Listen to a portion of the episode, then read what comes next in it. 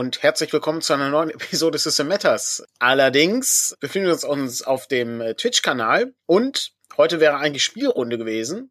Das erklärt gleich Jonas, äh, warum das so ist. Und ich bin ein bisschen überrascht, dass Patrick noch da ist, aber es freut mich natürlich umso mehr. Darum äh, ist mit mir dabei der Patrick. Ja, hallo, ich bin der Unweise hier im Rat der Weise. Sehr gut. Der Dennis. Ich bin der Unreife im Ratterweisen. Sehr so. gut. Und äh, was, äh, was ist Jonas? Äh, hallo, ich bin Jonas und ich bin der Unweise, denn ich bin kein Weisen. Sehr gut. Und ich bin der Daniel, der Unrasierte. So, jetzt haben wir es einmal abgearbeitet und äh, wir befinden uns also in einer Folge Rat der Weisen. Und warum befinden wir uns in einer Folge Rat der Weisen, Jonas? Äh, warum spielen wir heute nicht auf dem Popo-Planeten? Wir spielen deshalb heute nicht auf dem Popo-Planeten, weil leider eine Spielerin kurzfristig krank geworden ist. Wir wünschen natürlich gute Besserung ja. und spielen dann in zwei Wochen weiter. Wir nähern uns ja, für all diejenigen, die die letzte Folge schon gesehen haben, so langsam äh, vielleicht schon dem Ende, wer weiß, wenn es die Helden schaffen, äh, ihren Plan da umzusetzen. Deswegen, da macht es natürlich nur Sinn, dass wir da auch in voller Frau- und Mannstärke antreten. Das ist natürlich verständlich. Da hoffen wir natürlich auch, dass äh, auf, äh, auf baldige Genesung und hoffen dann, dass das alles dann demnächst seinen Gang nehmen wird und äh, dass man dann anschauen kann, was der Purpurplanet noch für Gefahren zu bieten hat. Aber wir befinden uns äh, jetzt im Rat der Weisen und äh, ich äh, sehe, es gibt äh, den einen oder anderen hier im Chat. Insofern, wenn Fragen sind, äh, können wir die aufgreifen. Aber wir können ja einfach mal mit einer lockeren Frage zum Rat der Weisen äh, starten. Wir haben uns gerade im Vorgespräch darüber unterhalten, was ein gutes Abenteuer ausmacht, beziehungsweise was man von einem Abenteuer erwartet. Das ähm, muss nicht zwangsläufig DCC sein, aber wir können es ja ruhig auf DCC festzurren, damit wir etwas fokussierter vorgehen. Was macht denn ein gutes Abenteuer aus, beziehungsweise was erwarten wir von einem DCC-Abenteuer? Ähm, und ich fange einfach mal mit Jonas an. Ja, ich habe da eine sehr klare Vorstellung. Ich möchte keine, vielleicht minimale Vorbereitung haben. Im besten Fall möchte ich das Ding ein, vielleicht zweimal lesen und dann einfach vom Blatt runterspielen können. Das erwarte ich tatsächlich von einem DCC-Abenteuer. Und man muss dazu sagen, das liefern auch alle mir bekannten DCC-Abenteuer. Also kann ich einen Haken hinter machen. Sehr gut. Deswegen gefallen, gefallen mir die Abenteuer auch so gut. Aber es gibt ja auch durchaus Abenteuer für andere Systeme, die eine andere Philosophie vertreten. Also das meine ich jetzt auch gar nicht negativ, sondern die eher die Philosophie vertreten, dass das, ich sag mal, ein Werkzeugkasten für die Spielleitung ist, von der ausgehend sie dann eben noch ja Dinge ergänzt oder eben äh, ja da frei improvisiert. Dennis, du hast ja nicht nur Abenteuer übersetzt, sondern auch selbst geschrieben, genauso wie Jonas. Äh, und ähm, wie äh, siehst du das denn? Was sollte so ein Abenteuer mitbringen? Also ich finde, ein Abenteuer sollte es sollte eine bestimmte Stimmung haben, eine bestimmte Idee gut vertreten. Es sollte schon was, jedes Abenteuer sollte etwas Eigenes haben. Das Gefühl, ich, ähm, und es am Ende sollte es das Gefühl geben, dass man etwas geschafft hat. Oder irgendeinen Abschluss haben. Oder äh, ob das nun gut oder schlecht für die Essays ist das ist dann so dahingestellt. Also das finde ich ganz wichtig, dass es eben so ein, ähm, dass es etwas erreicht wird, dass selbst bei einem Scheitern das Gefühl ist, eine, eine Geschichte oder die Geschichte der Charaktere ist irgendwie weitergegangen. Es sollte auch das, ihnen das Gefühl geben haben, dass sie für die Leistung haben arbeiten müssen, etwas leisten müssen. Ob da nun super schwere Rätsel drin sind oder so, aber es mhm. ist immer schlecht, wenn man da so durchgeschlafwandelt ist oder sich da durch. Ähm, das, man kann sich auch durchtricksen, ohne einen Blutstropfen zu, ver äh, zu verlieren. Das ist manchmal anstrengender als einfach drauf. Es ist oft anstrengender als frontal durchzugehen, würde ich sagen. Mhm. Aber ähm, äh, ja. äh, damit äh, kommt man häufiger auch mit dem Leben davon. Also das ähm, ist äh, manchmal besser, als äh, mit den äh, Schwertern voran irgendwo reinzustürmen. Mhm. Patrick, du hast in deinem Leben viele Abenteuer gespielt. Äh, was äh, bringt denn ein gutes Abenteuer mit sich? Was erwartest du von einem guten Abenteuer? Ich finde, also ich bei DCC bin ich ja eher auf der Spielerseite unterwegs. Äh, aber was ich wichtig finde, ist, dass es ähm, oder was ich schätzen gelernt habe, ist der Überraschungseffekt. Also es ist eben nicht, es wirkt vielleicht erstmal Standard und dann kommt irgendwie ein, ein größerer, eine größere Änderung. Oder man, in manchen Abenteuern gibt's ja auch wirklich äh, spieleingreifende Gimmicks, die vom Abenteuer mitgegeben werden. Äh, wenn ich jetzt Betrachter aus der Tiefe zum Beispiel nehme, ähm, wo. Nicht Spoiler. Nee, nee, ich will, ich will nichts dazu, ich will nichts zum Inhalt sagen, aber das ist ja schon ein sehr massiver Eingriff, den man da am, am Spielabend hat. Und äh, das finde ich schon sehr überraschend. Ja, okay, das ist auf jeden Fall nicht schlecht. Wenn ich drüber nachdenke und ich die Frage auch einfach mal in den Raum stelle und äh, alle Leute, die hier sind, können jetzt auch Fragen stellen rund um DCC, äh, die äh, wir hier gerne beantworten. Ich glaube, was für mich wichtig ist an einem Abenteuer, ähm, formal definitiv, dass äh, die Möglichkeit, dass du Sachen wiederfindest, dass Sachen gut organisiert sind. Das äh, hilft deutlich. Da kann man noch sehr ins Detail gehen, äh, was den Rahmen hier sprengen würde. Ich glaube, da könnte man besser eine eigene Reihe oder mal einen eigenen Vortrag äh, oder eine Diskussionsrunde zu machen, weil gerade so ein Rollenspielabenteuer hat ja mehrere Ebenen, äh, sprich nicht nur Ebenen innerhalb eines Schlosses oder so, ähm, sondern wir äh, arbeiten ja mit der Karte und gleichzeitig auch mit Text. Und du hast eine Interaktion zwischen Karte und Text. Das heißt, du musst also Sachen in der Karte schnell im Text finden und umgekehrt. Ne? Also wenn du wissen willst, was in Raum 3.1 ist, und daneben ist auch noch Raum 3.3, in dem sich ein schlafender Wächter befindet, dann sollte das irgendwie sehr schnell erfassbar sein, dass da so ein schlafender Wächter drin ist. Das ist so ein, so ein Formalia-Ding, äh, was ich sehr interessant finde. Und inhaltlich muss ich sagen, da äh, kann ich mich eigentlich nur anschließen äh, zu allem, was bisher gesagt wurde. Und ich würde noch einen Schritt weitergehen und sagen, du musst Entscheidungen, die Spielgruppe muss Entscheidungen treffen, die auch von Bedeutung sind. Also wirklich mit Konsequenzen. Also wo Sachen irgendwie auch passieren, die, wenn die Gruppe sich nicht entscheidet oder anders entschieden, anders sind wenn am Ende immer herauskommt, ja, am Ende geht der König eben in den Krieg, dann äh, was machen die Spielcharaktere dann da? Also, wenn die keine mhm. Entscheidung treffen können, dann ist das irgendwie, dann kann das der Start vielleicht sein von was Großem, dann, das lasse ich mir gefallen, aber irgendwann musst du schon auch eine Entscheidung treffen, die irgendwie eine Relevanz hat. Also, Und das ist schon ein wichtiger Teil. Du meinst also, die Abenteurer, also die Spielerabenteurer sollten nicht zu Nebendarsteller ihrer eigenen Geschichte werden. Genau, richtig, genau. Weil das ist ja das, das ist das Tolle am Rollenspiel. Du bist ja mittendrin. Ne? Du, du denkst dich, mein Gott, wer, wer ist das von den Hobbits, äh, der äh, vor Moria die, die Steine in, in den Tümpel schmeißt? Und dann kommt dann der, der Wächter da raus. Denkst du, Mary boah, ist ja blöd, ey. Ja. Da schmeißt du noch keine Steine rein in so einen See, der da so seit Jahrhunderten rumliegt. Ja, oder man und, toucht äh, auch kein Skelett, was da am Rand von einem Brunnen äh, exakt, ist. Exakt, genau, ne? richtig. Ne? Dann denkst du, nee, ist doch, das ist doch total dumm. Äh, außerdem äh, hätte man ja noch äh, hier einen ganz anderen Weg einschlagen können und solche Geschichten. ne? Das, Klar. Ja, ja. Geht nicht. Zum Beispiel. ähm, aber solche, oh, jetzt, solche Sachen. Jetzt, jetzt explodiert gleich der Chat. Aber sind das, nicht gleich, sind das nicht Sachen, die man bei DCC auf jeden Fall machen muss? Ich würde also, sagen, auf jeden Fall. Aber Dummheit. Wenn ein Skelett ist und dann musst du das anfassen. Sorry, ja, auf jeden Fall. Und, Dummheiten bringen die Geschichte ja auch aktiv weiter. Ob es, eine, ob es so eine heroische Tat ist und was Schlaues ist, wenn man Blödsinn macht, das bringt die Geschichte auch weiter. Irgendjemand muss es ja machen. Ja, äh, Frank wendet auch gerade ein, als hättet ihr noch nie was Dummes im RPG getan. Ne? Ja, noch ja. nie. Nee, Großes Vergnügen. Mhm.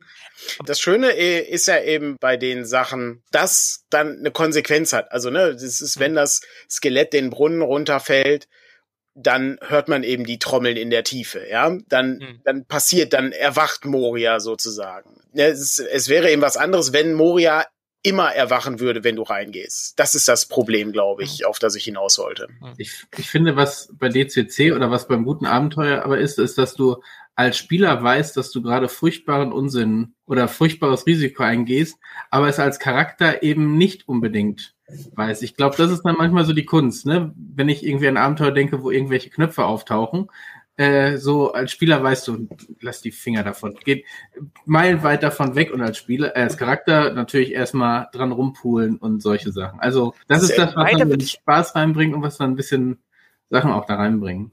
Da würde ich einwenden, das muss ja gar nicht unbedingt negative Konsequenzen haben. Also ich glaube, charakteristisch für Dungeon Core Classics und ja auch viele andere OSR-Spiele ist so, also im Englischen, äh, was ich da häufig lese, ist so Push-Your-Luck-Mechanik oder so eine Slot-Machine-Mechanik. Also man geht einfach mal das Risiko ein und man kann furchtbar scheitern, Giftfalle oder plötzlich kriegt man eine Mutation oder das ist halt irgendwie, plötzlich öffnet sich da ein kleines Schloss zu einem Schatz, ja, oder man bekommt irgendwie einen magischen Gegenstand oder so.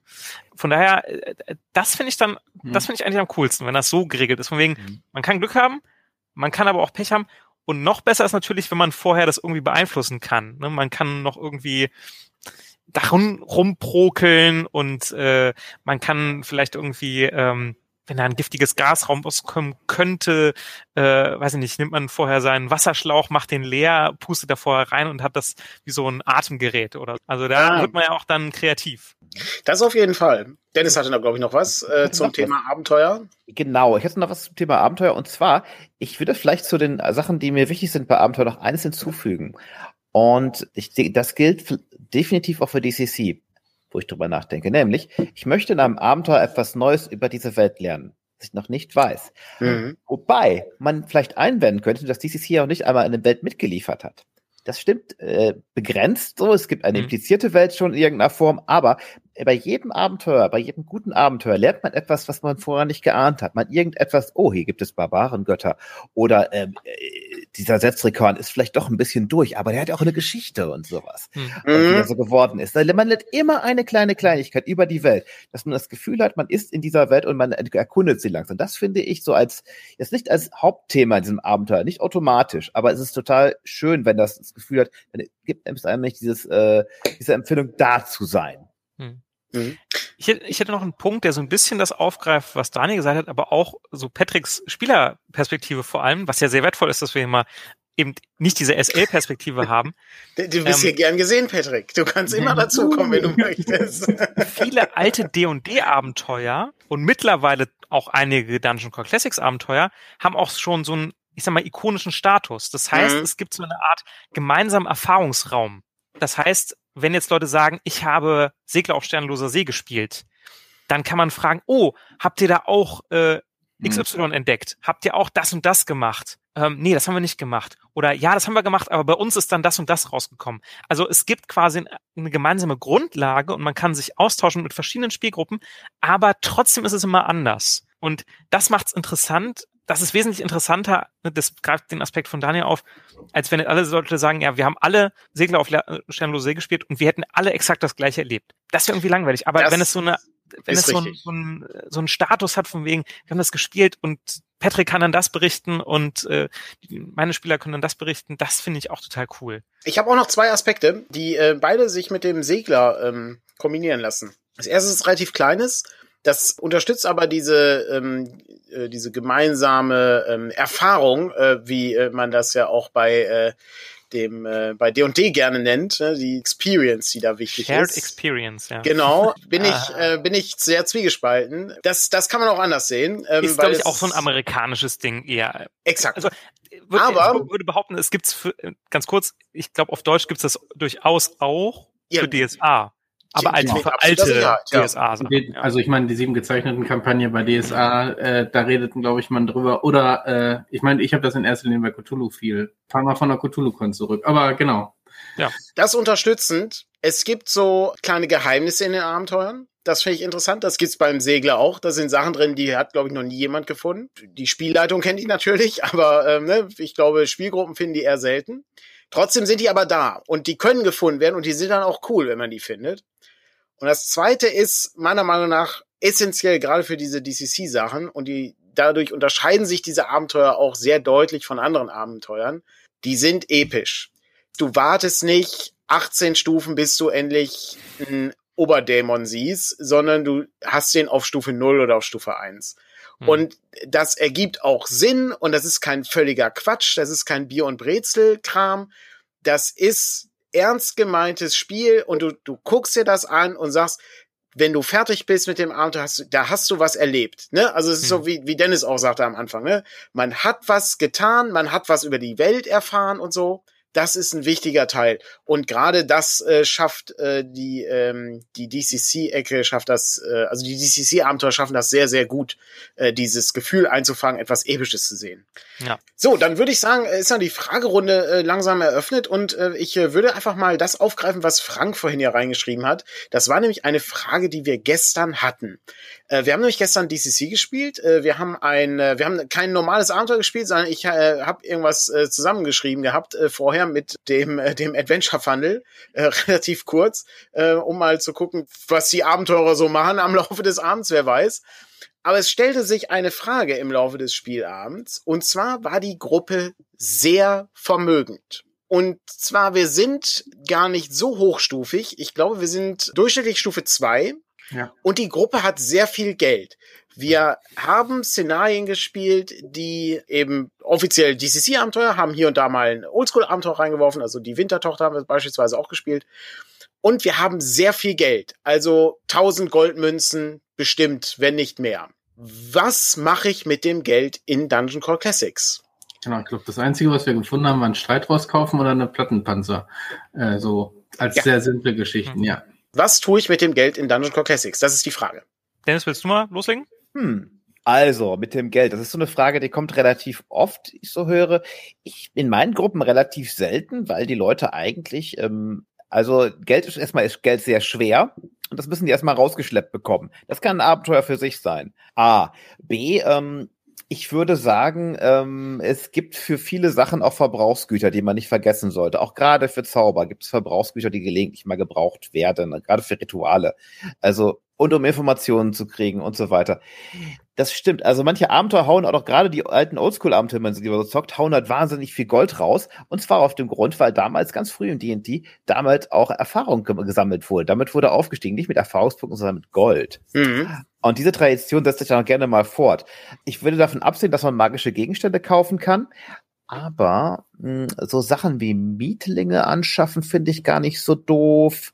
Man kann ja auch mal überlegen, ob man den Leuten dann erlaubt, irgendwo Land zu kaufen, woraus auch wieder jetzt nicht unbedingt so hinsichtlich von Ressourcenmanagement Sachen reinkommen, also ein bisschen so ein Standing zu haben, das Gefühl, die Abenteuer äh, gewinnen an Erfahrung und an Rang und so. Und vor allem kann man sie damit ärgern. Wenn man nämlich erstmal was besitzt, dann kann man sie bedrohen, ihnen das, ihnen das wieder wegnehmen wollen. Was ja gut funktioniert, ist immer ein spitzenmäßiger Aufhänger. Gib ihnen etwas, das, dann beginnen die Probleme. Dann haben sie nämlich Angst. Vorher nicht so. Vorher ist es ja in die andere Richtung. Ich nehme anderen Leuten ihre Sachen weg. ja. Ähm, also das funktioniert in der Regel ganz gut. Eigentlich habe ich nie so diesen äh, Money Creep gehabt in DCC, ehrlich gesagt. Und äh, hm. wie meint ihr das? Habt ihr das auch nicht so erlebt? Ich bisher auch noch nicht so. Ähm, zu den Oldschool-Abenteuern, ähm, da ist so eine Empfehlung, die man auch häufiger liest.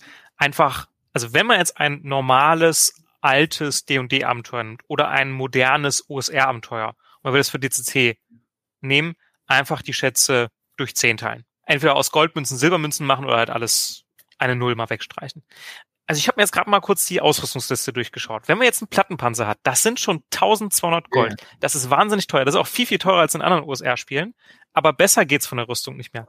So, das Schlachtross kostet nochmal 200 Goldmünzen und ein Plattenpanzer fürs Schlachtross kostet viermal so viel wie ein menschlicher Plattenpanzer. Viermal 1200 Goldmünzen, da sind wir schon bei 4800 Goldmünzen. Also da kann man richtig viel Geld reinstecken ist jetzt dann auch cool. Ne? Also ich meine, so ein Krieger in Plattenrüstung auf einem Schlachtross mit Lanze, das ist halt der Hammer. Ne? Im Dungeon vielleicht nicht so gut aufgehoben, aber äh, überall sonst, äh, ne? da werden auch die Leute, das Ne, man sollte das dann auch nicht nur auf den Kampf beziehen. Ne? Wenn, wenn da ein, ein Krieger, eine Kriegerin mit einem Plattenpanzer auf dem Schlachtross durch ein Dorf kommt, die Leute werden alle, den Leuten werden die, die Augen aus dem Kopf fallen. Ne? Die werden hinknien, die werden sagen, äh, oh, Sire, selbst wenn der gar kein geschlagener Ritter ist oder so. Ne? Das ist so das, das eine. Dann das andere, äh, auch eine Regelmechanik tatsächlich. Kleriker können Ungnade wegkaufen. Ja. Und zwar ein Punkt Ungnade entspricht 50 Goldmünzen ich finde es ein bisschen langweilig, wenn das sozusagen, also der Kleriker schmeißt quasi Goldmünzen irgendwie äh, einfach in den Himmel ähm, und dann, dann werden die hochgebeamt. Obwohl, äh, wo ich mir jetzt gerade so vorstelle, eigentlich ist das auch ziemlich cool. Das Aber, kommt halt drauf an, wem du dienst. Ne? Also das könnte ich mir schon ganz lustig vorstellen, wenn du. Äh, aber du ähm, kannst halt, äh, weiß ich nicht, Ikonen äh, in Auftrag geben bei einem Künstler. Du kannst äh, einer äh, einer äh, einer Pflegerin, äh, die da die Kranken pflegt, äh, was spenden. Du kannst irgendwie einer Priesterin eine neue Statue äh, dahin bauen. Also so kann man ja dieses, ich schmeiß da 50 Gold äh, in mhm. Luft, äh, dann ein bisschen noch in die Geschichte einweben. Und da kann man schon auch schnell viel Geld lassen. Allerdings äh, muss natürlich sagen, dass die Ungnade auch relativ schnell wieder weggeht. Also ähm, ja, das genau. ist also das ist wirklich dann ganz in, groß, in größter Not. Da kann man dann sozusagen im, äh, ne, im Höhlensystem des Feuerdrachen kann man dann sagen, ja, wenn wir das jetzt schaffen, äh, guter Krom, dann kriegst du auch die Hälfte des Drachenschatzes. Ähm, ja, genau. Sowas zum Beispiel. Geht, ja. ja. Und ich meine, wenn sich der Kleriker richtig benommen, daneben benommen hat, dann kann der Spielleiter immer noch sagen, äh, du, die Ungnade geht nicht am nächsten Tag einfach wieder weg. Das stimmt, genau. Je nachdem, wie groß der Frevel war, kannst du schon viel Quatsch machen. Es gibt da muss mehrere man aufpassen, dass es nicht SL-Willkür ist, dass man wieder nein, nein. sozusagen nicht klein hält. Ne? Da, da, muss man auch auf einer Vertrauensbasis das machen. Aber ähm, ja, Ja, da gibt's auch, da gibt's auch Zufallstabellen für, ähm, die man da machen Genau. kann. Das, das ist ganz gut. Mehrere Dinge. Ähm, erster Punkt: Du gehst mit deinem Schlachtross und Plattenpanzer durch die Stadt. Das habe ich neulich bei Warlock gelesen. Ähm, jemand, der ins Dorf kommt mit seinem Ritterschwert und einem Schild und Panzer, das ist so, als ob du mit deiner Kevlar-Weste einkaufen gehst. Die halten dich für bescheuert. Ähm, das ist schon ehrlich. Und Das offensichtlich ist das, das, das gibt halt zwei Wege. Entweder, ach, da kommt der neue Lehnsherr äh, oder die, äh, oder, äh, oh mein Gott, äh, irgendjemand will uns überfallen und alles äh, plündern. Das ist der erste Gedanke, den ich gerade hatte. Der zweite Gedanke ist der, dass man, so kenne ich das eben aus äh, D&D 3.0 und ähm, ganz wenig aus der Second Edition noch, in den vergessenen Reichen kannst du halt magische Gegenstände die ganze Zeit kaufen. Da verbesserst du dein, dein ne, also ein Teil deiner Verbesserung des Charakters besteht darin, dass du eben äh, in den nächsten äh, Laden gehst und bei dem nächsten Zauberer dir äh, ein äh, Flammenschwert kaufst für so und so viel Geld. Und das ist natürlich bei DCC nicht Sinn und Zweck des Ganzen, denn jeder, also es gibt, Ja. ich glaube, äh, wir haben, wir haben magische Gegenstände, das sind aber keine Pluswaffen. Das sind, ich glaube, wir besitzen ein Stück magischen Ton, den man zu einem Golem formen kann, ungefähr von dieser Größe. Also so groß wie, äh, wie so eine Actionfigur. Ähm, oder eine Barbie-Puppe. Sagen wir mal, Actionfiguren sind ja ein bisschen kleiner, Barbie-Puppen sind ein bisschen größer. Aber so Mhm. ungefähr. Sowas, ich glaube, sowas besitzen wir. Ähm, Golem Barbie. Ihr seid, das ist, das Actionfiguren sind etwas völlig anderes als Barbie-Puppen. Etwas völlig anderes. Völlig anderes. Das eine ist für Jungs, Völlig das andere für korrekt, Mädchen. ja. Völlig anders, ja. Mhm. Ähm, Völlig genau. anders. Äh, Ich glaube, das ist so ein, das ist so ein entsprechender Teil. Also magische Gegenstände sollte man nicht kaufen können äh, in der Form. Aber Dennis hatte gerade zu dem äh, Gedanken auch noch was. Ja, also ich habe da jetzt noch ein bisschen drüber nachgedacht, weil ähm, ich brauche ja immer ein bisschen länger. Also magische Gegenstände, die kann man zwar nicht kaufen, aber man findet sie ja öfter mal, wenn man Glück hat oder Pech, je nach, dem, je nach magischem Gegenstand. Aber herauszufinden, was sie eigentlich machen und was dahinter steckt, das ist vielleicht nicht Mm. ganz so umsonst. Stimmt. Auch Das sehr stimmt. gut, ja. Ich hatte nämlich gerade noch die Idee, Dennis hat was super cleveres gesagt, man kann sich Informationen kaufen und quasi statt in den vergessenen Reichen sich einen magischen Gegenstand zu kaufen, würde man dann in der bekannten Welt von DCC sich Informationen kaufen. Also jetzt nicht im Sinne von, ich gehe zur Bibliothek und äh, lass mich mal recherchieren, weil da gibt's keine Bibliothek, aber ich gebe mal dem Baden da in der Taverne ein bisschen mehr Trinkgeld und dann erzählt er da so eine sehr abgefahrene Geschichte. Ich beauftrage irgendwelche merkwürdig mutierten älteren Herren, damit man ihren Folianten zu wälzen. Ich äh, beauftrage eine Späherin, da mal irgendwie den Eingang eines Dungeons auszukundschaften. Also Es Da- gibt außerdem, außerdem kannst du ja dein Geld noch ausgeben, um Lehrmeister äh, zu suchen, die dir helfen, zum Beispiel deine Stärke zu steigern. Mhm. Ne? Ja. Das geht ja auch. Dann äh, in so einem einem alten Bergkloster äh, musst du dann äh, musst du dann eben ne, 100 Goldmünzen zahlen äh, pro Tag, bis du äh, dich dann verbessert hast oder so. Ne? Das kann halt auch Mhm. sein. Ich, mir fällt auch noch ein, die Methode aus äh, BSC Lenkmar ein, in der auch viel mit Gold um sich geschmissen wird.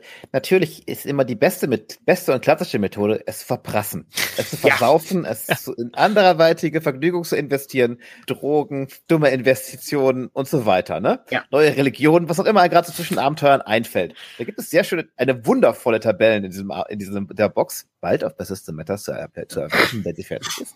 ähm, aber das ist eine super Sache. Bald locker auf mehrere Jahre ausgedehnt. Nein, so lang wird es nicht dauern. Aber ist das, ich finde das sehr faszinierend, äh, dass, die, äh, dass diese Carousing-Tabellen nicht Teil des normalen DCCs sind. Ne? Das äh, ist ja erst äh, in Langmar sozusagen richtig reingekommen, obwohl das eigentlich äh, schon so ein, so ein Bereich ist, wo ich gedacht hätte, oh, das, äh, das würde einfach sehr gut reinpassen, weil das auch sehr äh, die, ähm, die Anhang N-Literatur aufgreift. Ne? aber das Buch ist halt schon sehr, sehr dick. Irgendwann kann man es Ja gut, So, so, äh, ich habe noch einen ganz einfachen äh, Idee, wie man sozusagen sein Geld verprassen kann. Patrick, du bist jetzt mein Spieler an meinem Spieltisch. Du bist jetzt nicht, aber Daniel. Wo, was, was will denn dein Charakter alles haben? Einfach, einfach fragen. Denk dir irgendwas Bescheuertes aus. Und es, die Spielerinnen und Spieler werden schon auf irgendwas Bescheuertes kommen, worauf man als Spielleitung niemals gekommen wäre. Und äh, man, man darf sich ja auch ein bisschen helfen lassen, sozusagen, als Spielleitung von den Spielerinnen und Spielern. das ist, glaube ich, ein, das ist, glaube ich, ein guter, ein guter Total Ratschlag. simpel, ja. Äh, Aber ich, keine große meine, Erkenntnis. meine Spieler- mein, meine Spiele sind halt wahnsinnig äh, Unkreativ. Nein, nicht, unkreativ, unkreativ sind sie nicht, sind halt sehr bescheiden. Die kommen halt auch nichts, nichts Großartiges. Also ist, ja, ist also auch nicht so, dass, dass mal einer sagt, so jetzt, jetzt hole ich mir mal einfach mal so einen Smaragd-Ring, den wollte ich schon immer mal haben. Es, es gibt's in der Form nicht. Aber äh, ich äh, find's, äh, ich find's trotzdem ganz interessant. Wir, auf Reisen, wir können uns noch nicht mal irgendwie ein Haus kaufen oder so. Ich glaube, wir haben schon einen Tempel gebaut in der ersten Stadt. In der einer Stadt wurde ein Tempel gegründet. Da genau, ich auch, haben wir, äh, haben wir das Geld schon rausgehauen. Habe ich so eine kleine Tabelle so. gemacht, ob der Glaube Fuß fasst. Und dann äh, schickst du uns einfach irgendwie ans andere Ende des Universums, hätte ich jetzt beinahe gesagt. Das wäre noch weiter entfernt. Müsste so sein, weil das vom, vom Inhalt her keinen Sinn machte mit dem Abenteuer. Das war, das war halt so. Aber klar, das ist, das sind so ein paar Dinge, da kann man was mitmachen. Ich habe aber noch eine weitere Frage, die ähm, wurde im Chat gestellt und äh, die würde ich auch gerne etwas breiter aufgreifen. Die hat auch so ein bisschen was mit, mit damit zu tun, wofür man sein Geld ausgeben kann. Denn ein äh, wichtiges Instrument äh, oder sagen wir mal ein wichtiger Gegenstand, den man so kaufen kann, ist gerade wenn die Gruppe viel auf Reisen ist, sind natürlich Pferde. Und Pferde sind teuer. Einfache Pferde kosten 75 Goldmünzen. Das ist halt ein ganz normales Pferd dann. Aber wenn du richtig gute Pferde haben willst, kosten die deutlich mehr. Äh, und äh, von Schlachtröstern rede ich da noch nicht mal. Wie ist das denn mit den Pferden? Wie, wie benutzt man die gut im Abenteuer? Ne? Pferde, Esel und so weiter. Sind das nur Pack- und Reittiere ähm, oder kann man mit denen noch was anderes machen?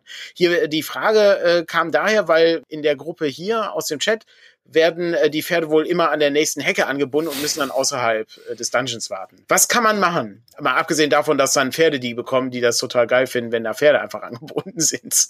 Ja, man braucht Angestellte, die sich darum kümmern natürlich. Und Stallungen und Futter und ähm, Wasser. Mhm. Und Namen für jedes einzelne Tier, äh, damit, damit Leute auch dran hängen. Ganz, ganz wichtig, ja. Hm, und wie es aussieht. Also ich finde das ganz wichtig, wenn Spielern keinen Namen hat, dann beschreibt man, wie ein Tier aussieht und wie es guckt und so. Das fällt dir dann schon ein. und ähm, sobald man das gemacht hat, dann kümmern sich die Leute plötzlich auch um ihre Tiere. Da kann man richtig was draus bauen. Ja. Also ja. mini, mini, das ist kein Spoiler, das ist direkt am Anfang vom Abenteuer. In dem Turnierabenteuer, was wir geschrieben haben, kriegt die Gruppe, weil sie was aus dem Dungeon klauen will, auch Maultiere, damit sie nämlich die Schätze abtransportieren kann. Und es steht in dem Abenteuer, dass die Gruppe den Maultier einen Namen geben muss. Und das ist ganz bewusst so, genau aus dem Grund, den Dennis gesagt hat, damit dann nämlich eine emotionale Verbindung äh, besteht zu den Tieren. Sehr ähm, gut. Wir müssen einmal ganz kurz durchgehen. Unsere Top, äh, Top der Namen. Dennis, wie heißt dein Maultier? Ähm, Rosinante natürlich. Sehr gut. Patrick, wie heißt dein Maultier? Josef. Sehr gut. Und Jonas, wie heißt dein Maultier? Petrol, aber so hieß tatsächlich das Maultier auch in unserer äh, Beyond the Wall Kampagne. Ausgezeichnet. Mein Maultier heißt Rüdiger. Insofern. Ähm, Moment mal, so hieß, so hieß schon der, der, der Titan bei ist korrekt. der Dämonenfürstenrunde. Ist auch Rüdiger, das ist richtig, ja. Aber ich habe dich unterbrochen, Jonas. Äh, wir waren, wir waren bei dem, ähm, bei den Reittieren. Was, was kann man noch machen? Ja, also ein Pferd würde ich jetzt nicht mit in den Dungeon nehmen, aber ein Esel oder ein Maultier würde ich schon mit in den Dungeon nehmen. Ne? Das mhm. soll ja Schätze schleppen. Und dafür ist es ja da. Oder erstmal soll es Ausrüstung in den Dungeon hineinschleppen und dann Schätze wieder hinaus. Und nicht vergessen, so ein Maultier, das ist, würde ich wie so eine Art Mietling behandeln. Das heißt, es kriegt auch einen Moralwurf wenn das also vor einem Dämon steht und sich denkt, ups, ich werde hier gleich gefressen, dann kann das auch abhauen. Dann ist es auch plötzlich mhm. spannend, oh, wo läuft das Maultier hin? Äh, wir wollen dem aber hinterher. Das hat nämlich unsere 100 äh, oder 200 Goldmünzen. Okay, kämpfen wir jetzt noch gegen den Dämon, äh, laufen wir jetzt dem Maultier hinterher und schon haben wir wieder eine interessante Entscheidung. Bei den Pferden ist natürlich tatsächlich so, ja, die muss ich halt anbinden. Da würde ich dann als Spielleitung auch ein bisschen darauf achten, mal nicht nur Abenteuer im Dungeon zu haben, sondern auch Abenteuer in der Oberwelt, damit nämlich ja. auch das Pferd tatsächlich auch einen Vorteil darstellt. Das ist ja wirklich ein ziemlich großer Vorteil. Ne? Wenn ich mir jetzt mal angucke, ein Reiter, eine Reiterin mit einer Lanze. Eine Lanze macht 1W12 Schaden, vom Pferd macht es doppelt so viel Schaden. Also 2W12. Bei einem Speer sind es auch statt 1W8, mal kurz gucken, statt 1W8, 2W8. Also 2W12, ne? Da kannst du als Krieger, wenn du noch eine lustige Großtat machst, kannst du direkt äh, zwei Leute, drei Leute hintereinander aufspießen. Einmal quasi, einmal so in der Reihe nach. Und das, das ist dann auch wieder cool, das bleibt im Gedächtnis. Es hat einen Grund, warum äh, Ritter lieber mit der Lanze gegen den Drachen kämpfen als mit dem Schwert. Ähm, das äh, ist deutlich angenehmer für den Ritter, beziehungsweise die Ritterin. Allerdings darf man auch nicht vergessen, ich glaube, ich frage mich, ob das aus dem Herrn der Ringe kommt. Ähm, wobei das stimmt nicht. Da gibt's, äh, da gibt's auch deutlich äh, große äh, Etappen, in denen Pferde wichtig sind. Aber ja, es gibt auch ganz viele Etappen, wo, äh, wo gelaufen wird. Also wenn äh, Aragorn, Legolas und Gimli die äh, Urukai ver äh, verfolgen beispielsweise. Ähm, da wird halt viel gelaufen. Und mhm. ich kenne das auch in meinen, in meinen normalen Runden, äh, war das immer, da wurde, da wurde immer gelaufen. Da gibt's keine Pferde. Und ich frage, das, das ist doch total irrsinnig. Weil das, erstens dauert das ewig, zweitens ist das sehr anstrengend mit dem ganzen Zeug auch, was du dir so mitschleppst. Äh, herumzulaufen. Insofern würde ich das Pferd nie unterschätzen. Das wäre das erste, was ich kaufen würde. Allerdings muss ich jetzt fairerweise sagen, meine Gruppe äh, ist gerade äh, auf dem Weg ähm, von, auf, wieder auf den Hauptkontinent, also wie auf den äh, Weg nach Europa. Äh, insofern ähm, kann ich verstehen, dass sie, dass sie keine Pferde in, äh, in, ähm, in Britannien kaufen möchte. Hm. Das macht halt keinen Sinn hinsichtlich äh, des Tragens sozusagen die langen Distanzen. Man ist nicht unbedingt schneller mit einem Pferd, das sagt auch das Grundregelwerk, weil ne, wenn das Pferd belastet ist, dann, dann willst du ja jetzt auch nicht im Galopp darum laufen. Aber klar, es ist nicht so anstrengend und man kann vor allem mehr tragen. Das heißt, das ist wieder die Frage der Belastung. DCC ist ja, was Belastungsregeln angeht, sehr SL fokussiert, so von wegen, verwend mal deinen gesunden Menschenverstand. Mein Tipp an der Stelle ist, wenn man es ein bisschen stärker regeln will, aber immer noch wahnsinnig einfach und nicht irgendwie Kilogramm da zusammen addieren will, jeder Charakter kann so viel tragen, wie sein Ausdauerwert äh, beträgt. Ne? Also wenn ich einen Ausdauerwert von 12 habe, kann ich 12 schwere oder sperrige Gegenstände tragen. Ne? Mein Wasserschlauch, mein Schwert, mein Rucksack, das, nicht, ich fand das, das fand ich bei Lamentations so nett. Äh, da wurde das doch, glaube ich, so gemacht, dass du, du hast dann einfach und genau. du kannst halt immer nur auf einen Strich kannst du, weiß ich, kannst du Amboss hinschreiben und dann beim nächsten Mal ist es Kanarienvogel. Ja. Aber du hast eben dann nur so und so viele Striche und dann ist es ja. eben voll. Genau, oder auch bei Nave, äh, falls das jemand kennt, auch mhm. was sich sehr darauf fokussiert, kann ich nur empfehlen, sich da quasi das vielleicht mal abzugucken.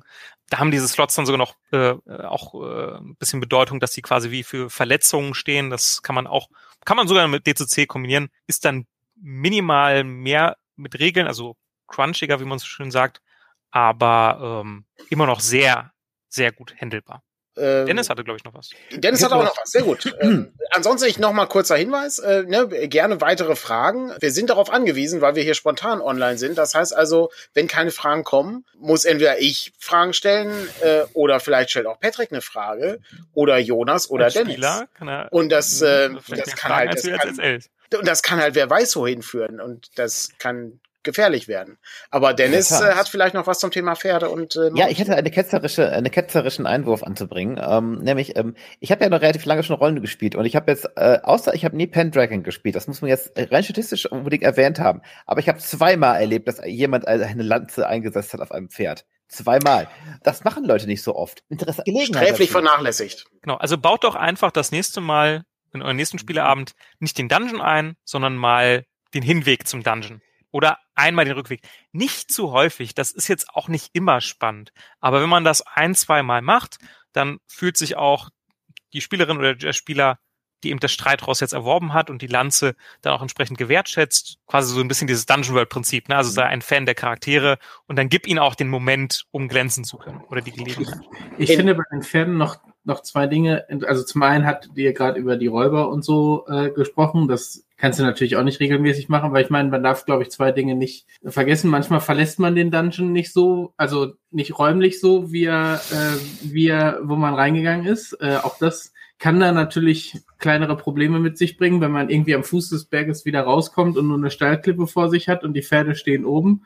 Äh, und äh, das andere ist, man verlässt also der Dungeon sieht danach vielleicht auch nicht mehr so aus, wie er, wie er vorher war. Auch das kann natürlich äh, Probleme mit sich bringen. Also ich will jetzt hier nicht irgendwas spoilern, aber es gibt ja durchaus auch Abenteuer, wo größere Dinge passieren oder was weiß ich, der Drache, ein Drache erwacht und der fliegt jetzt oben aus dem Dings raus und du bist unten an den Klippen. Also ich glaube, es gibt durchaus Geschichten, wo man dann diesen Moment, oh scheiße, da oben stehen ja noch unsere Pferde, äh, durchaus auch noch irgendwie einbringen kann, ohne immer so platte Geschichten zu machen. Ich meine, ansonsten finde ich es auch äh, in der Regel völlig in Ordnung, wenn die, wenn das eben häufig so, ne, die stehen da und dann kommt man wieder raus und dann nimmt man sie wieder und reitet damit ins nächste Abenteuer. Ist ja auch vollkommen okay. Also man muss ja nicht immer eine Geschichte draus machen. Aber ich glaube, es gibt durchaus Anhaltspunkte, an denen man das äh, festmachen kann. Was man, äh, die immer im Rucksack wollen, wenn uns dann mitten im Dungeon eingefallen ist, also zu den Jugendzeiten, als man noch nicht ernsthaft Rollen gespielt hat, ist uns dann irgendwann eingefallen, dass die Pferde noch irgendwo sind und wir dann nicht rauskommen, wir waren die im Rucksack. Aber das würde ich heutzutage nicht mehr so machen. Das ist ein super magischer Gegenstand. Das Ja. Pferd, das in den Rucksack passt. Ich der, ja, der, nicht, denn, der Rucksack ist einfach beliebig dehnbar. Ich habe gar kein Problem. Also äh, an, äh, anhand, ich muss an eine Inspiration Matters Folge denken, äh, wo äh, Frank äh, Gullivers Reisen hatte, ne? also das Pferd in den kleinen Käfigen. Ist, äh, durchaus eine Option. Und äh, dann, ähm, da ich, ich, ich lese gerade den Herrn der Ringe wieder. Ich bin sehr langsam, aber ab und an ähm, komme ich dann doch mal weiter. Man darf auch nicht vergessen, da musste Lutzas Pony zurückgelassen werden. Ne? Also da gab es eine sehr traurige Szene, wo äh, sich Sam dann von dem treuen Pony verabschiedet hat, weil das nicht durch Moria mitgehen kann. Das ist zu gefährlich. Und ja, aber es äh, hatte ja ein Happy End. Insofern. Das gespoilert Äh, hier. Auch das, auch das. ja, Oh, er hat den Herr der Ringe gespoilert. Ja, ist der Haupt ist der eigentliche, das ist eigentlich der eigentliche Hauptcharakter ist es das, das Pony, ja. Ihr könnt mal eine Geschichte aus deren Sicht schreiben. Ich äh, würde gerne noch einen Aspekt aufgreifen. Und zwar, äh, Jonas hatte die nette Variante gemacht mit äh, hier und dann äh, mal das Schreit rausnutzen und so. Ich mache die böse Variante. Einfach mal einen Gegner auftauchen lassen, ganz im Stile von Pendragon. Und dann hast du einfach einen vollgerüsteten Ritter, der hinten äh, sein, sein Zelt aufgeschlagen hat, diese Brücke bewacht und Zoll haben möchte. Und äh, dann musst du gegen den äh, angehen. Und wenn der ähm, 2w12 Schaden macht, dann ähm, wird das eine interessante Herausforderung werden. Und wenn nicht auch noch das Pferd platt rennt, ne? Weil Das, ist kommt nämlich noch nächste. dazu, ja. Das Pferd hat auch noch eine eigene Aktion. Das darf man nicht Ja. vergessen. Das heißt, man hat effektiv zwei Angriffe. Oh, Das ist ganz schön was für eine mächtig. Überleitung. Das ist ziemlich gut. Genau, das ist eine gute, gute Überleitung äh, zu der Frage aus dem äh, Chat. Und zwar geht's äh, darum, dass äh, ähm, Gegner bauen möchte. Und zwar Gegner, die äh, sehr schnell sind und fliegen können. Und die Frage ist, wie mache ich das in DCC? Können die vielleicht sogar zwei Züge haben im, im Gegensatz zu den Charakteren? Also können die mehr Aktion haben als die, äh, als die Charaktere? Ähm, ich äh, würde äh, einfach mal äh, an Jonas geben und dann äh, hat bestimmt Dennis gleich auch noch eine Idee. Ganz einfach Antwort ist ja. Und zwar wird das wahnsinnig einfach in DCC geregelt mit der Anzahl der Aktionswürfel. Das heißt, normalerweise hat ein Charakter oder hat ein Monster einen Aktionswürfel. Normalerweise ist das der W20. Aber auf höheren Stufen erhalten Charaktere ja mehr Aktionswürfel. Das bedeutet, sie haben dann zum Beispiel ein W20 und ein W16. Also der Kämpfer, kann man mal nachgucken, hat dann zum Beispiel auf Stufe 5 ist das, glaube ich, nee, Stufe, Stufe 6 ein W20, mit dem er angreift. Und dann kann er noch einen zweiten Angriff machen mit einem W16. Oder er kann auch diesen zweiten Angriff für eine Bewegung nutzen. Und genau das gilt natürlich auch für Monster. Das heißt, das Monster könnte zwei W20 haben. Also könnte eine, hat dann zwei Aktionen plus noch eine Bewegung.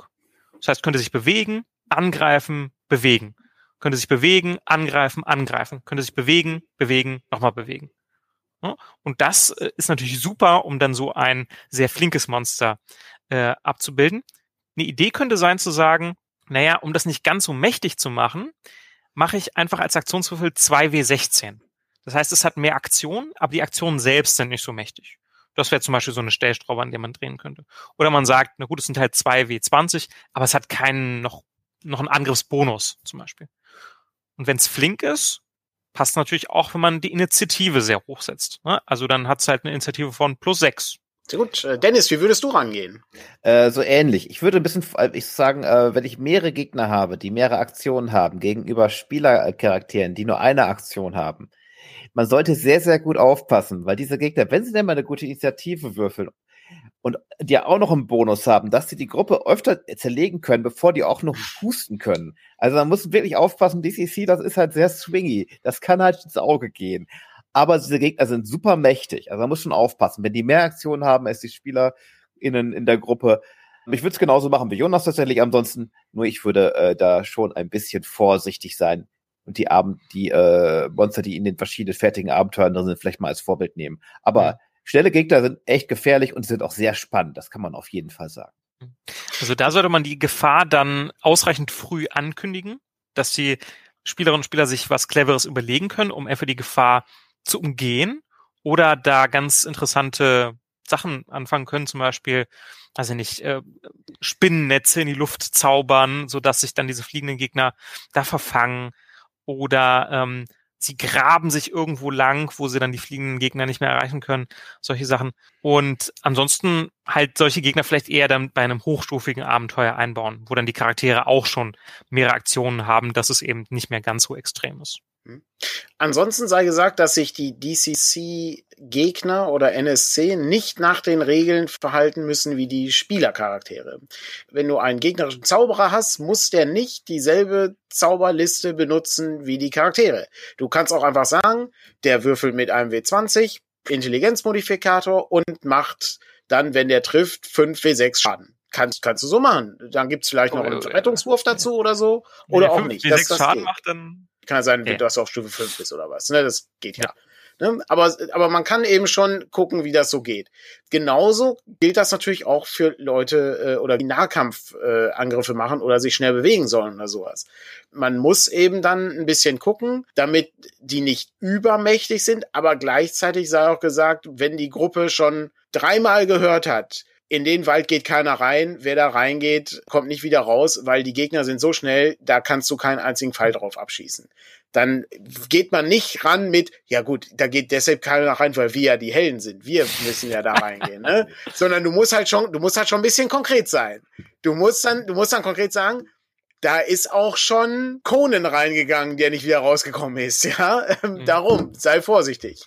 Ähm, Andreas Lieblingsthema, Informationen. Ne? Exakt. Also man muss den Spielerinnen und Spieler Informationen irgendwie zur Verfügung stellen oder sie müssen diese Informationen finden können, wenn sie sich äh, bemühen.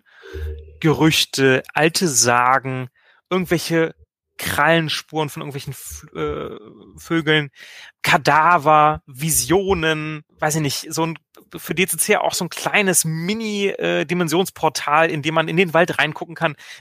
Alles so Ideen, aber die Spielerinnen und Spieler müssen irgendwie Informationen bekommen können. Wenn man da jetzt würfelt und, oh, euch greifen jetzt sechs äh, rasend schnelle Harpien an, äh, würfelt mal Initiative, das ist langweilig. Ja? Ist, das ist nicht so spannend. Ich finde eben diese Variante schön, dann, dann musst du eben erst gucken, äh, ne, wo du diesen Spinnennetzzauber herkriegst oder sowas, mhm. oder das Wasser der Verlangsamung kriegst oder was auch immer. Oder du fängst dann an, die Zeit anzuhalten, damit die sich nicht mehr bewegen können. Ne? Und dann hast du das Problem gelöst. So interessant auch da, jede Begegnung kann auch ein Rätsel sein und ist dadurch interessant. Ich glaube, Patrick hat noch was. Äh, ich finde, das ist das Wichtige, dass man, weil wenn man irgendwie besondere Gegner schafft, auch überlegt, wie kann man die aufgreifen sozusagen. Wenn die irgendwie so einen Schwarmruf oder Schwarmintelligenz, sehe ich gerade, womöglich im Chat haben, kann es ja auch interessant sein, irgendwas zu haben, womit man quasi dieses gemeinsame Denken und das gemeinsame Agieren oder so äh, unterbinden kann. Ne? Also indem oder man die Gegner Teil dann des Schwarms kann. werden.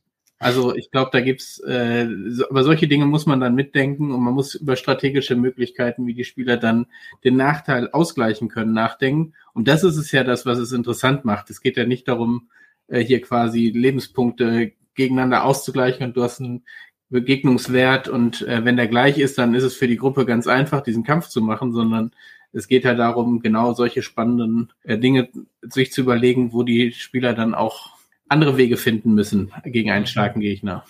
Ich habe mhm. vor kurzem eine sehr schöne Interpretation von Trefferwürfeln oder Trefferpunkten in OSR-Spielen und DCC würde ich jetzt mal dazu zählen, gelesen. Und zwar, Trefferpunkte sind ein Maß dafür, wie häufig du scheitern kannst, mhm. wie viele Fehler du machen kannst. Also so abstrakt gedacht. Oder beziehungsweise wie stark natürlich auch die Fehler sein können eine Mini-Werbung vielleicht noch, weil hier gerade gesagt wurde, dass die fliegenden Kreaturen, um die es hier gerade gehen soll, ein Insektenschwarm sein sollen, die eben auch so einen Schwarmruf haben sollen. Es gibt im zweiten Trichter ganz viel zum Thema Insekten. Es gibt da einerseits das Abenteuer von Dennis, was sich mit Insekten auseinandersetzt, aber es gibt auch einen Patron, das Schwarmbewusstsein. Vielleicht zur Inspiration das mal angucken. Vielleicht passt das. Und schließlich würde ich gerne noch was zu den, ähm, zu den Gegnern sagen. Die Gegner müssen die Gruppe auch nicht zwangsläufig umbringen.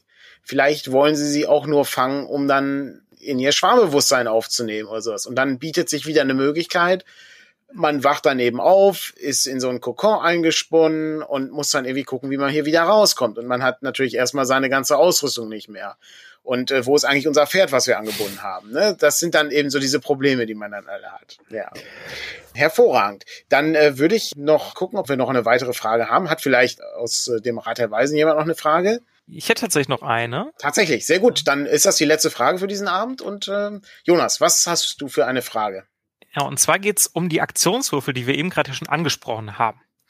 Und zwar ist es abhängig von der Klasse, für was diese Aktionswürfel genutzt werden können. Das heißt, wenn ich jetzt als Kämpfer Stufe 6 nicht mehr nur einen W20 habe, sondern einen W16, kann ich mit diesem W16 nur einen Angriff machen oder mich bewegen. Ich kann damit nicht zum Beispiel zaubern. Der Krieger kann ja sowieso nicht zaubern, aber angenommen, der hat eine Schriftrolle, ja, und könnte jetzt zaubern. Das kann er tatsächlich nicht machen.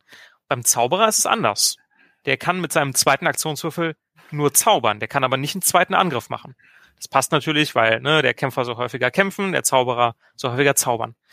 Jetzt gab es auf Reddit diese Frage, naja, wie ist das denn beim Dieb? Da steht nämlich, der kann mit dem zweiten Aktionswürfel Fertigkeitswürfe machen. Und jetzt ist es ja so, Fertigkeitswürfe in DCC ist auch normalerweise ein W20, wenn ich geübt bin, wenn ich ungeübt bin, W10.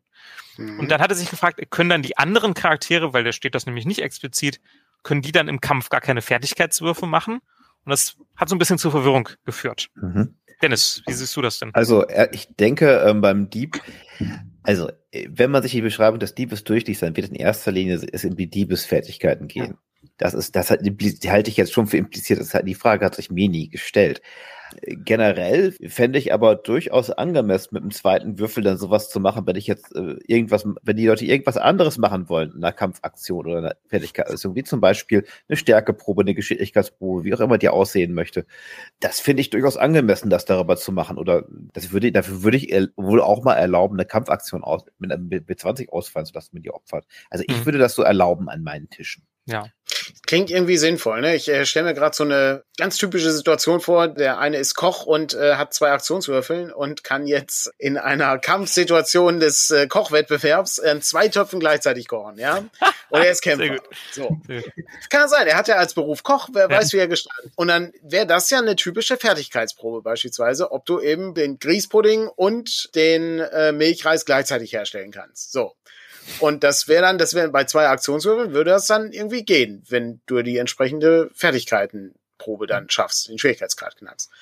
Ich glaube, das ist schon, das ergibt schon Sinn. Ich würde aber auch sagen, wenn man es ganz genau betrachtet, werden wahrscheinlich die Diebesfertigkeiten gemeint sein, denn das erschließt sich dann daraus, weil es gibt ja im Grunde keine richtigen Fertigkeiten auch bei DCC. Also das ist ja nur mhm. implizite Fertigkeiten basierend auf deinem Beruf und deiner Klasse. Ich habe das auch, als ich das Regelwerk gelesen habe, das erste Mal habe ich mir da auch gar keine Gedanken darüber gemacht, sondern dachte, klar, das gilt halt für den Dieb. Zum Beispiel, wenn der Dieb jetzt sich während eines Kampfes im Schatten verstecken möchte. Was ja sein genau. kann, weil er zum Beispiel dann in der nächsten Runde nämlich seinen hinterhältigen Angriff machen will.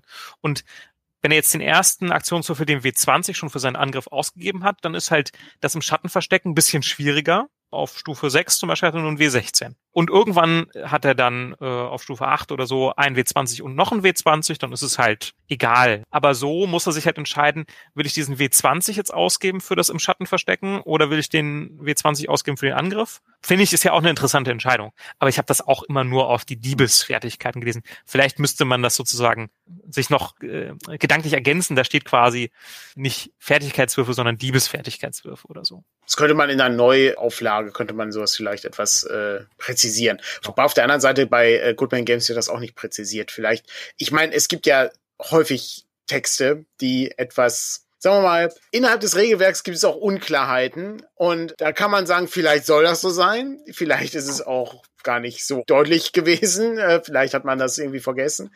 Aber es gibt ja die, ähm, die häufige Sache auch mit dem Glückswurf, wo dann ähm, unter den Wert gewürfelt wird oder gegen einen Schwierigkeitsgrad. Das äh, gibt's dann in dem ein oder anderen Abenteuer zum Beispiel mal. Äh, da würfelt man gegen einen Schwierigkeitsgrad.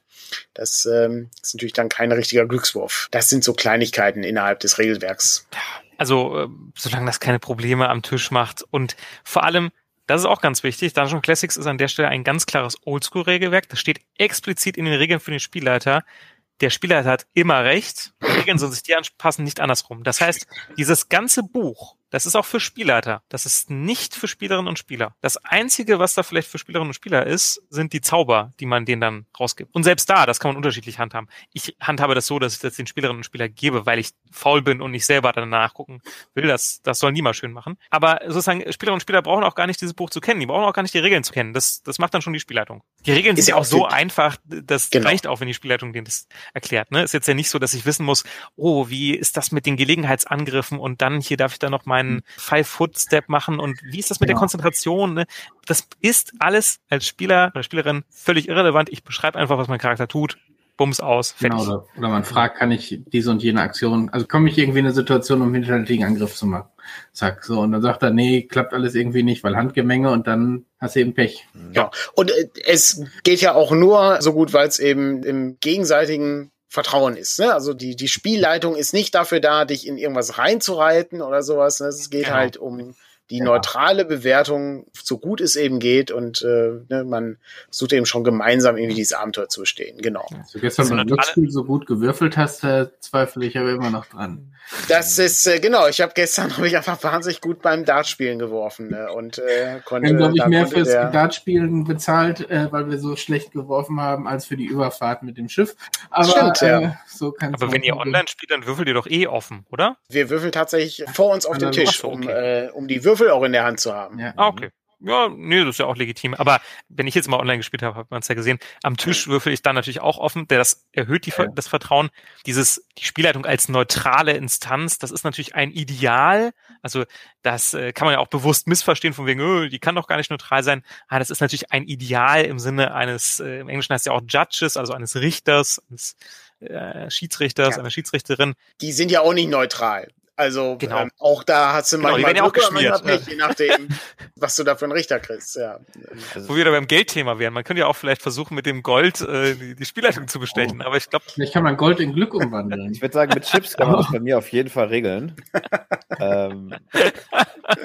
Sehr schön. Also ja. das stimmt. Wenn man es bedenkt, wenn man bedenkt, dass man Ungnade ähm, wegbekommt mit Gold, die einzigen, die wirklich käuflich sind, sind Götter. Stimmt. das ist. sagt viel über die Götter das in der Welt von Classics aus. Ne? Aber in der modernen, äh, was heißt in der modernen Welt? Ablasshandel. Ja, ja ich, klar. ich wollte gerade sagen, ne, das ist, da hätten wir wieder diesen Aspekt von, äh, es ist so ein impliziertes Setting äh, im Hintergrund, was so immer mal wieder durchscheint. Ne? Ob das jetzt absichtlich ist oder nicht, das ist nochmal da auf einem anderen Blatt, aber trotzdem, es sowas existiert, ja. Sehr mhm. gut. Ja, da wir keine weiteren Fragen mehr haben, würde ich sagen, haben wir äh, einen weiteren Rat der Weisen hinter uns gebracht und ich äh, danke an alle, die äh, Fragen gestellt haben. Vielen Dank an äh, Dennis, Jonas und Patrick.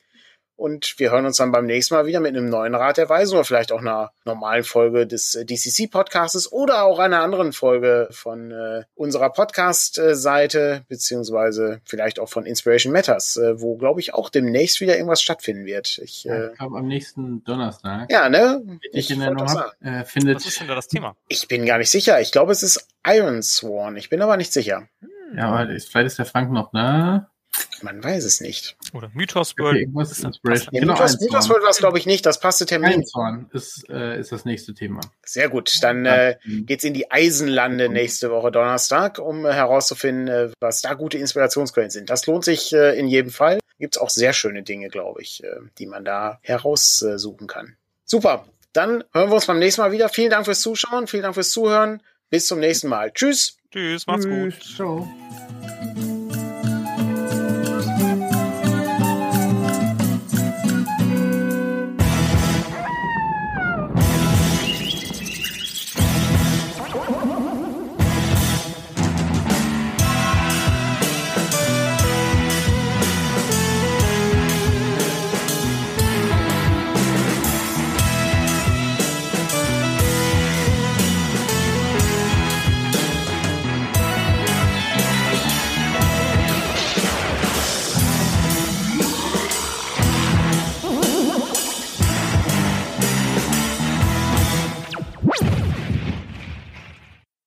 Außergewöhnliche Intro und Outro stammt von Konrad Rodenberg alias Kid Icarus und trägt den Titel Und plötzlich Fright and Magic. Ihr könnt mehr über ihn erfahren auf www.kidicarus.de, alles zusammengeschrieben und das Ganze wurde gemastert von Robert Hausburg. Vielen Dank nochmal für das Intro, Konrad. Ich freue mich sehr darüber, dass das geklappt hat.